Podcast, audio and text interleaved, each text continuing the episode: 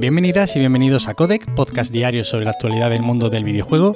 Yo soy Nacho Cerrato y la idea aquí es comentar brevemente lo que se cuece a diario en la industria del videojuego en capítulos muy cortitos. Así que si quieres estar al tanto y tienes poco tiempo, te invito a que te quedes por aquí. Y hoy seguimos hablando de la industria china y es que según Bloomberg, NetEase, uno de los dos conglomerados gigantescos junto con Tencent, estaría en negociaciones para fichar a Toshihiro Nagoshi, creador de la saga Yakuza y una de las grandes figuras que quedan en Sega. De hecho, la sensación es que sería ciertamente preocupante que este hombre saliera de Sega porque prácticamente es eso, el último que queda de una serie de grandes creadores y diseñadores de videojuegos que han ido formando parte de la historia de esta industria. Evidentemente se le proporcionaría un estudio para que él hiciera prácticamente lo que quisiera, con financiación podemos entender prácticamente ilimitada o bueno, mucha holgura desde luego, y este movimiento forma parte de una estrategia de expansión por la que están compitiendo tanto Tencent como Netis, tratando de invertir en Japón en busca de talento, a la vez que se están internacionalizando con el objetivo de sortear las restricciones e imposiciones del gobierno chino que están provocando que se frene mucho el desarrollo de la industria de videojuegos en China.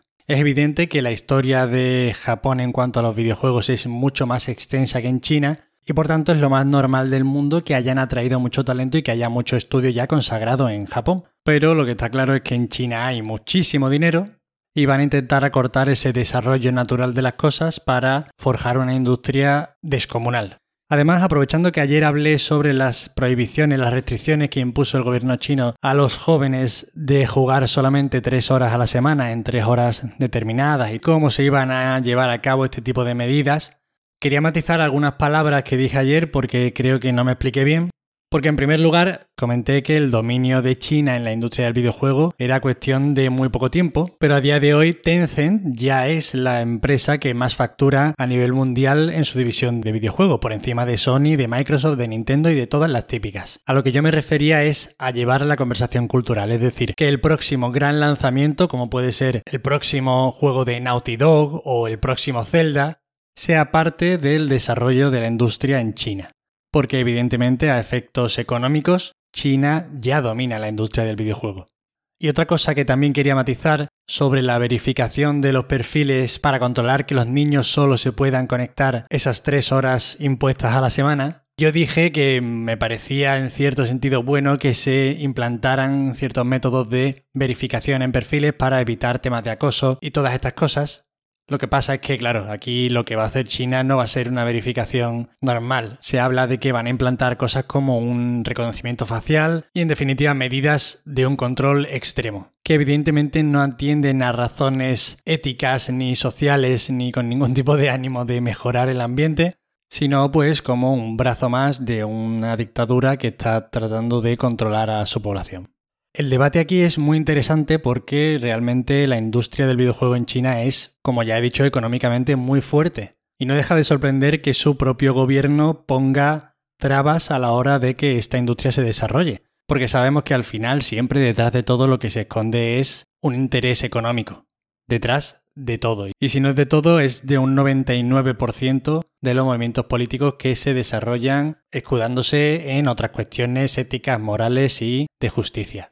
En este caso, desde luego, no atiende a motivos económicos y lo único que se puede medio leer aquí es que estuviesen tratando de controlar el crecimiento tan importante de organizaciones y de empresas porque no querrían competir en poder e influencia con nadie. En cualquier caso, yo no tengo ni idea de lo que estoy diciendo, así que tomaros mis palabras como una simple divagación en este podcast en el que seguimos la actualidad del videojuego. Pero eso, simplemente quería matizar ciertas cosas que dije ayer que tras escucharlas no me sentía del todo cómodo. Y hablando de sentirse incómodo, ayer vimos un poquito más del remake de Dead Space. Electronic Arts realizó ayer una retransmisión en la que estuvimos viendo diferentes aspectos del juego que aún está muy verde, aún está en fase de prealfa, lleva menos de un año de desarrollo, pero bueno, nos dieron como un poquito con lo que ilusionarnos, ya que al fin y al cabo el grueso del juego está hecho, porque esto es un remake, pero eso, ya pudimos ver cómo parece que se va a ver el juego, la fuerza que va a tener la atmósfera que van a poder diseñar ahora con los gráficos actuales. Y lo más importante, se centraron en los desmembramientos. y pudimos ver cómo los modelos de los bichos que podemos desmembrar, claro, pegándole un tiro en la pierna, pegándole un par de tiros en un brazo, de forma que modifiquen cómo se van moviendo y que afecten directamente a cómo vamos a jugar, llegando a un punto en el que podríamos ver prácticamente que podemos ir pelando a los enemigos y quitándole la piel y trocitos de huesos a medida que les pegamos tiros. Pinta bien, la verdad, este juego. Yo creo que no puede salir mal. Si EA no consigue hacer un remake bueno de este juego, es que ya para que chape del todo y no, no vuelvan a aparecer por, por la industria. Que se queden con los FIFA y que no se muevan de ahí. Pero bueno, en cualquier caso, os dejaré también en las notas del episodio el enlace a este vídeo y se habla de que quizás se estrene en 2022, pero bueno, si lleva ahora menos de un año de desarrollo, pues podemos hacer cálculos quizá para finales de 2022. Depende de lo difícil y de lo complicado que sea la producción de este juego, si se complica por alguna cosa, yo espero que no, yo creo que debería llegar más o menos según lo ideado. Y aquí acabamos el podcast de hoy. Espero que os hayan resultado entretenidas las poquitas noticias de ayer.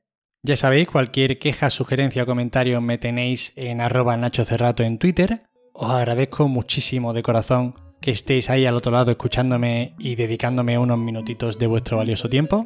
Y nos vemos mañana. Hasta luego.